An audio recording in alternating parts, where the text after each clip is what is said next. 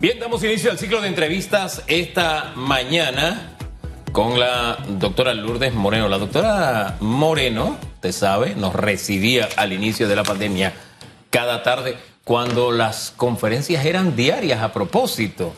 Con buena tarde, equipo Panamá. ¿Cómo está, equipo Panamá? Buenos días. Buenos días, equipo Panamá. Precisamente hoy 23 de junio estamos en el día 440 desde el primer caso de COVID en Panamá. Larga la trayectoria que hemos tenido que recorrer. 440, wow. Bueno, más del año ya, doctora.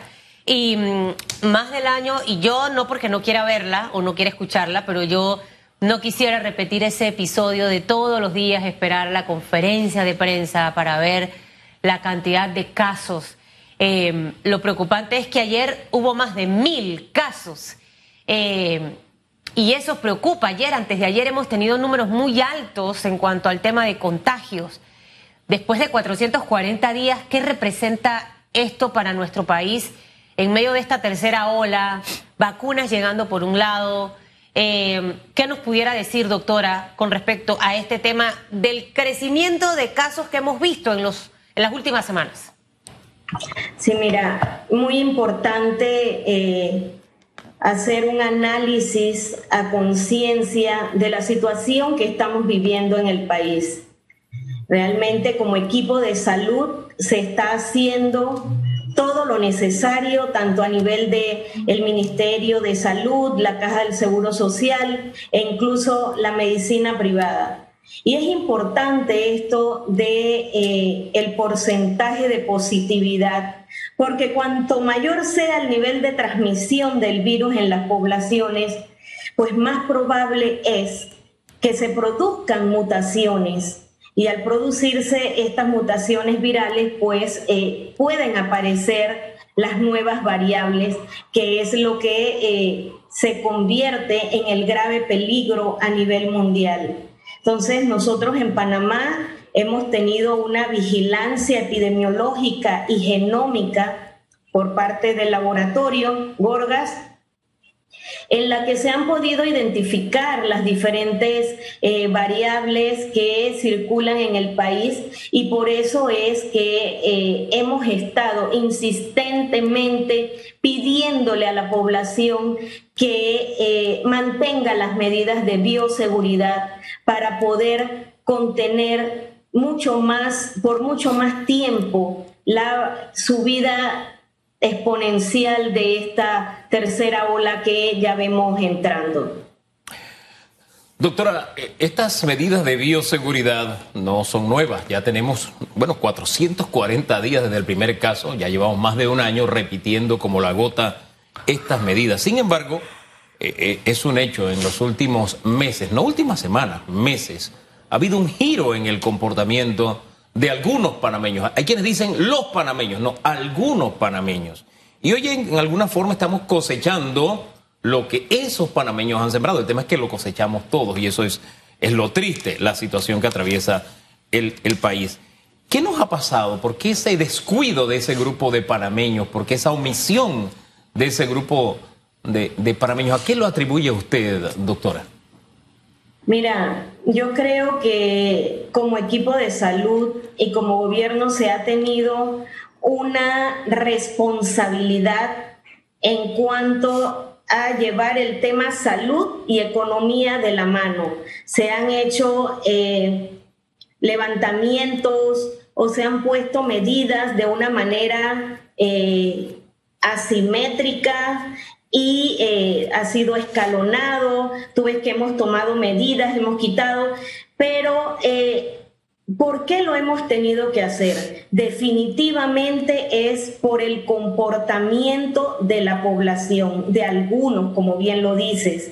No podemos generalizar. Hay quienes han hecho bien su tarea porque aprendieron de, la, de estos 440 días. Sin embargo, eh, lamentablemente eh, el comportamiento del virus va directamente proporcional al comportamiento del ser humano. Y pues hemos visto cómo personas eh, debe ser que no lo han sufrido o debe ser que no han tenido en su familia o personas allegadas, personas que les duela que hayan padecido esta enfermedad que realmente no les importa. Pero lamentablemente tengo que decirles que eh, si seguimos de esta manera, a todos les va a tocar directa o indirectamente y es allí cuando les va a doler y van a decir, si hubiésemos hecho, ¿ya para qué? Lo tenemos que hacer ahora, en este momento. Y aún estamos a tiempo, porque hemos podido ver que las medidas que se toman, por más leves que sean, tienen un impacto positivo y disminuyen, cortan esa cadena de transmisión, esa velocidad de replicación del virus. Entonces es un poco ponernos esa mano en el corazón y decir, hombre, esto no me afecta solo a mí, nos afecta a todos. Quiero pachanguear, quiero estar en el, en el parking, quiero visitar a mi familia, quiero hacer una y mil cosas. Ya habrá tiempo para todo esto pero este es el momento de que todos pongamos, y ya no podemos decir que ese granito de arena, aquí hay que poner un camión de granitos de arena cada uno para poder contener esto y hacer que no lleguemos a una tercera ola explosiva como la tuvimos hace meses atrás. Entonces, aquí ya hay que convertirse en el papá regañón, la abuela regañona, el vecino vigilante y entre todos hacer esa, entre comillas, comitiva de apoyo físico, social, para poder decirle, ¿sabes qué? Aquíétate porque tú estás afectando a tu familia, te estás afectando a ti, pero en general estás afectando a la comunidad. Si no, no vamos a salir de esto. 440 días en los que ya hemos tenido la lección aprendida. Bueno, pareciera que algunos no la quieren aprender. Y esto se lo digo porque, doctora, eh, conozco mucha gente que en este momento tiene a familiares hospitalizados. Algunos fuera de Panamá, específicamente Colombia, que está atravesando por una situación crítica con respecto al tema salud. No hay camas disponibles en UCI. Eh, el escuchar la narración de, familiares que tienen personas hospitalizadas que los ven en sillas de rueda esperando que los puedan atender. Pareciera que la gente no, no mira lo que está ocurriendo en otros países a nuestro alrededor. Si no hacemos caso a lo que ya sabemos que tenemos que hacer para poder bajar el índice de contagios, ¿Cuál sería el peor escenario con el que nos podemos encontrar en Panamá?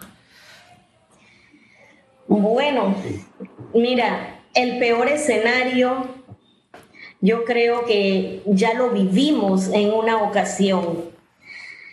Sin embargo, eh, tengo que decirlo así, eh, algunos panameños, eh, y se va a oír feo lo que voy a decir, pero son como cuando están las mujeres en el parto. Dicen, ay, ya no voy a tener más bebés, pero al siguiente año se le olvidó. Y ahí está nuevamente. Bueno, aquí nos pasa exactamente igual. Nadie se acuerda de lo que vivimos hace un par de meses atrás, entre diciembre y enero.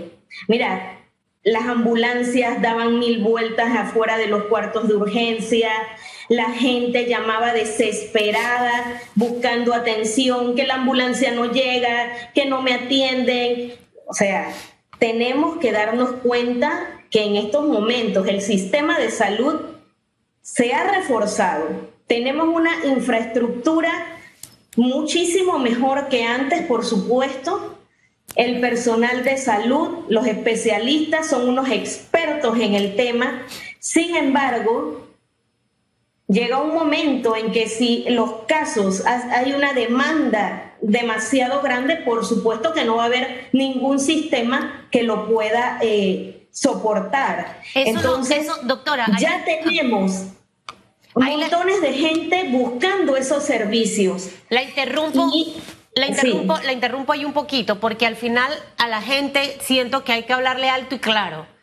Si nosotros seguimos con los números que vemos todos los días de, contagios, Panamá puede regresar a escenarios complicados en temas salud.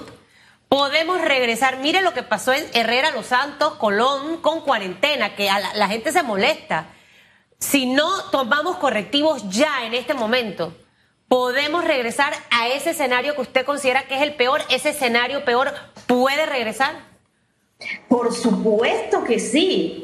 Eso, eso es esa es la historia natural de, la enfermedad, del virus, del comportamiento y lo, que, y lo que vemos como lecciones aprendidas en el resto de los países. Mira cómo, eh, por lo menos, eh, un ejemplo bien claro, Israel no hace mucho, con toda la vacunación y todo, un, todo el, el, gran comportamiento que, tuvieron como sistema de salud, los avances, quitaron las mascarillas, ya hace, unos días tuvieron, eh, tuvieron brotes nuevos, han tenido que implementar la mascarilla. Otros países han abierto, han vuelto a cerrar. Entonces, eh, tenemos que tener esa conciencia que podemos tener esas situaciones. Mira, el panameño aquí ha tenido la suerte, la dicha de que Dios ha sido tan misericordioso con nosotros que nosotros no hemos tenido muertes en la calle como hubo en muchos países. Entonces, como que la gente ve esas cosas tan lejanas, como que eso no va a pasar nunca en Panamá o no pudiese pasar. Sin embargo, todo eso está dentro del juego que pueda pasar, porque la velocidad de, contagio, las nuevas cepas que hay, las, las nuevas variantes de las cepas, entonces el comportamiento realmente es incierto. Tenemos nosotros que como seres humanos poner de nuestra parte. Eh, realmente yo le pido a ese equipo Panamá que tome conciencia. Si verdaderamente queremos echar para adelante este país, y tenemos que eh, poner de nuestra parte. Y esto en las casas, aquietar a, a los jóvenes si es por una cosa de trabajo que tiene que salir y estar con otros trabajos de la universidad, pero cosas muy puntuales, no los parking, no estar compartiendo con los amigos, si van a las áreas de juegos eh, deportivas, tomar las medidas. Son ellos los que en este momento, y tengo que decirlo, duele, porque si nos dolía ver cómo nuestros abuelitos llegaban a las unidades de cuidados intensivos y tantos que murieron. Imagínate cómo duele ver a jóvenes que empiezan su vida con todo un porvenir, un futuro hacia adelante, que estén en una UCI, que no sepamos cuáles serán las, las secuelas que, con las que puedan quedar o incluso pueden llegar a morir y son precisamente estos grupos de edad los que en estos momentos pues se están viendo más afectados. Mira, todos tenemos que seguir hacia adelante, ver eh, que vendrán tiempos mejores, que el sol nos va a brillar, así como este sol que me está dando aquí en, de, de costado.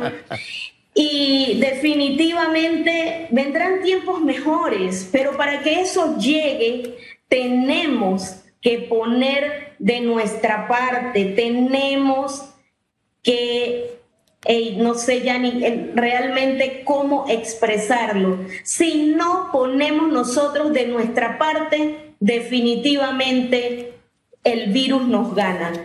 Panamá ha sido un país que ha sido ejemplo para muchos otros nosotros hemos utilizado las lecciones aprendidas de otros países para no llegar a tener las situaciones que ellos vivieron. Pero depende de ese comportamiento de la población. Doctora, eh, a propósito del haz de luz, me está robando, mire, me está robando ese haz de luz que le pega, lo preciosa que le quedan las canas, ese arreglo que usted se hizo con esa mecha de canas.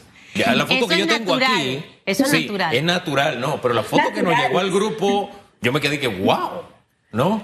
Lastimosamente el haz de luz no permite apreciarlo del todo, pero mire, a propósito del caso de Israel, eh, y de la vacuna AstraZeneca que ha recibido tan mala prensa y que algunos tienen aprehensión, hay que destacar que Israel, el rebrote del que se está hablando es de la variante Delta y que AstraZeneca es precisamente la vacuna que está demostrando mayor efectividad con esta variante. Doctora, para que oriente sobre ese tema. Sí, mira, hay variantes de preocupación, las que han clasificado con las siglas B o C son variantes de, preocupación porque tienen un mayor impacto o riesgo potencial a la salud pública, porque tienen mayor capacidad de replicación y de transmisión. Y definitivamente eh, la variante eh, Delta, que es la que anteriormente se conocía como la variante India, es una de las que más eh, tiene una tendencia en estos momentos a liderar las variantes a nivel mundial.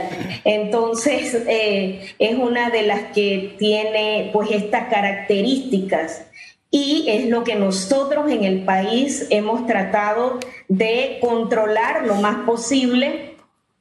De allí que nosotros tenemos una vigilancia muy férrea en el, en el aeropuerto, que dicho sea de paso, mil disculpas a todos los que han tenido algún tipo de dificultad eh, o así lo sienten, pero eh, nosotros tenemos un compromiso que es con toda la población panameña. Eh, puede haber algunos molestos, pero eh, el beneficio es para el resto de toda la población.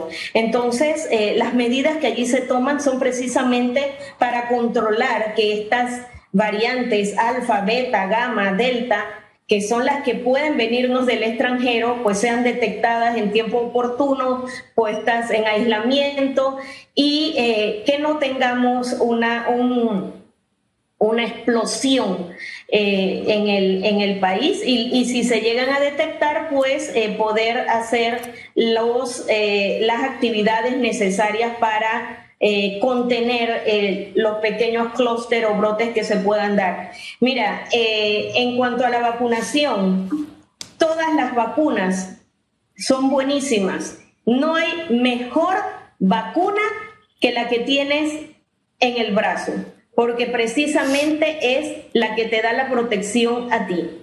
Entonces, eh, que no tengan ese temor de eh, vacunarse, que no, que porque esta me puede causar algo, la otra que no sé qué, voy a esperar, voy a esperar. No, no, no, no. Vacúnese.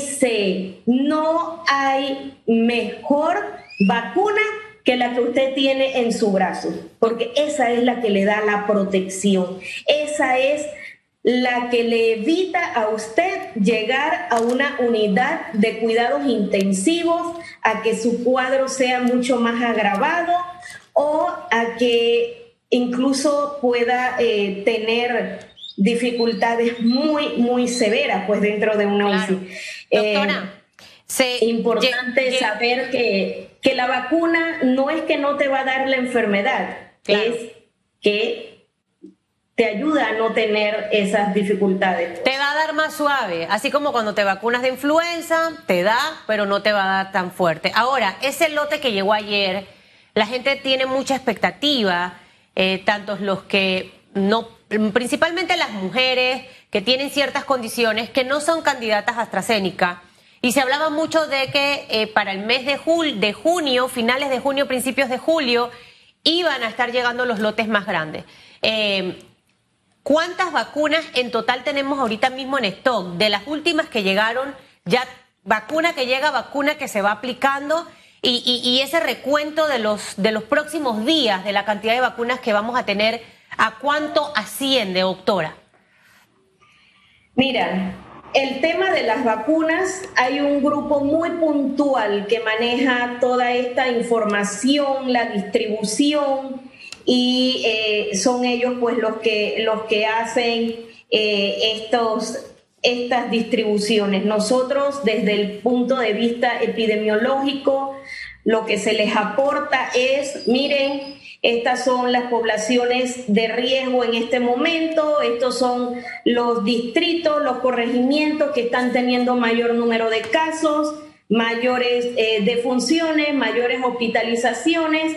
Sin embargo, cuando se reúne aquel grupo eh, de expertos para hacer pues este, el análisis final y la toma de decisión, pues eh, es, otro grupo. Pero yo sí te puedo decir que en el país, hasta el momento, eh, como información general que tenemos, se han entregado 1.724.810 eh, dosis de vacunas y que actualmente se han administrado 1.441.646 dosis lo que indica pues que eh, hay una buena población, una buena cantidad de población vacunada. Nos hace falta muchísimo más. Realmente eh, esperamos que muy prontamente se haga una apertura mayor a los grupos eh, ya iba a decir vacacionales, que tienen que ser vacunados y definitivamente pues que eh, se pueda tener un mayor número de, personas vacunadas para beneficio de toda la población y eh, por favor acudan a vacunarse, realmente es bien importante, bien importante por eso que les decía de que eh, si no logramos controlar prontamente esta replicación, esta velocidad de propagación de, em, del virus, pues lo que sucede es que él, como le digo yo, es bien fresco, pero al mismo tiempo de ser fresco es súper inteligente, se adapta y va creando una nueva variable. Entonces, eh, cuando vamos a ver, ya no hay alfa, alfa, beta, gamma, delta, ya viene después lambda y quién sabe toda, todo el todas las demás, ¿no? Entonces, es bien importante que vayamos a vacunarnos. Las vacunas son gratuitas, las vacunas son eh, aplicadas sin ninguna molestia, son muy, muy pocas las reacciones que, puede dar, dolor local, eh, algo de malestar general. Y no tengan miedo, vacúnense. Y quiero hacer un, un robadito al COVID por allí eh, porque no es nada más hablar de COVID. Eh, es importante que en este momento también se vacune contra la influenza. Ya tenemos en el país la vacuna de la influenza y pueden ir a administrársela sin ningún problema, aunque ya se haya puesto la, la vacuna de la COVID. Es importante también vacunarse contra la influenza, porque sería el colmo que agarrase influenza eh, por un lado y eh, COVID por el otro, entonces sí tendríamos una gran complicación. Por otro lado, y perdona, también tengo que hacer eh, una acotación en cuanto al dengue.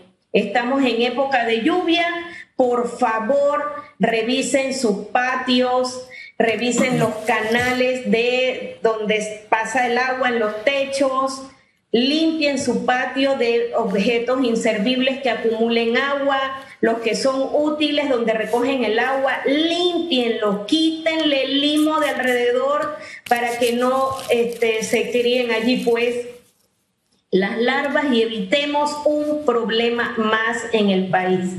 Tenemos que mantenernos como hasta ahora con este, cifras bajas de dengue, eh, los cuadros respiratorios, tratarlos oportunamente, no, estén no se estén automedicando y ahora que son los jóvenes, no estén automedicándose, acudan oportunamente a las instalaciones de salud. Gracias, doctora, por todas esas recomendaciones. Mire, le dimos tiempo al sol para que bajara y le permitiera a todos los televidentes la bendición de ver lo bien que le luce ese peinado ahí con, su, con sus canas. De verdad que sí. Gracias. muchas gracias. Mire, ese peinado, para que sepa, ese look está de moda por la película de Cruella.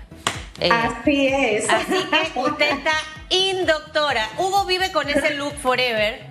Eh, porque él, aquí tiene las canas abajito y arriba lo negrito, así como el mapache. Vaya, qué bueno. Gracias, doctora, que tenga buen día. Bueno, muchísimas gracias a ustedes.